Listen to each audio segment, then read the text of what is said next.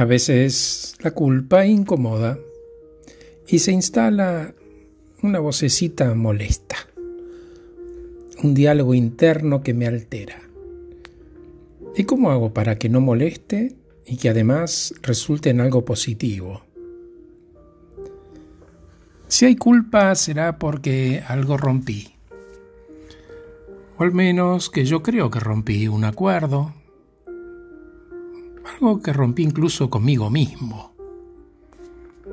En ese caso la culpa puede ser una maldición eterna o podemos aprovechar, ya que hubo un quiebre, para restablecer el equilibrio emocional y que haya un acuerdo nuevo amoroso.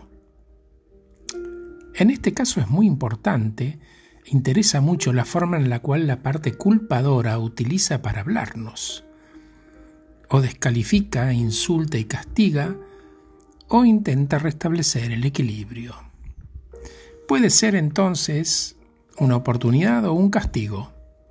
El secreto es elegir desde qué lugar y con qué propósito yo, mi propio acusador, voy a expresar los desacuerdos conmigo mismo.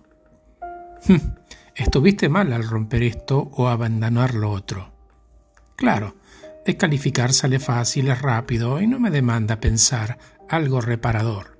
Una especie de castigo intencional. Tomá, ahí tenés para que aprendas. Hm.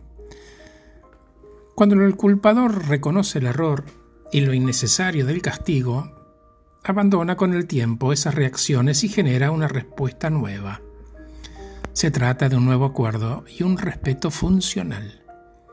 Capaz puedo armar algo en el que nadie renuncia a nada, ¿no? La parte culpadora deja de ser quien castiga para ser alguien que enseña.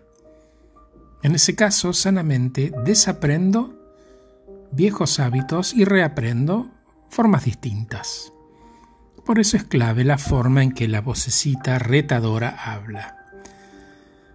Necesito que esa otra parte me mire con respeto, con afecto, que me tenga en cuenta y me ayude a encontrar el modo en ambas partes nos sintamos bien y pongamos sobre la mesa lo que necesitamos y acordemos. Que no sea un reto, sino un acompañamiento. Y podrá sonar cursi, pero ya estamos hablando de amor y el derecho natural que necesito y puedo reencontrar, reconstruir y disfrutar una nueva convivencia amorosa. Gracias por escucharme. Soy Horacio Velotti y acabo de regalarte este podcast titulado La culpa que repara.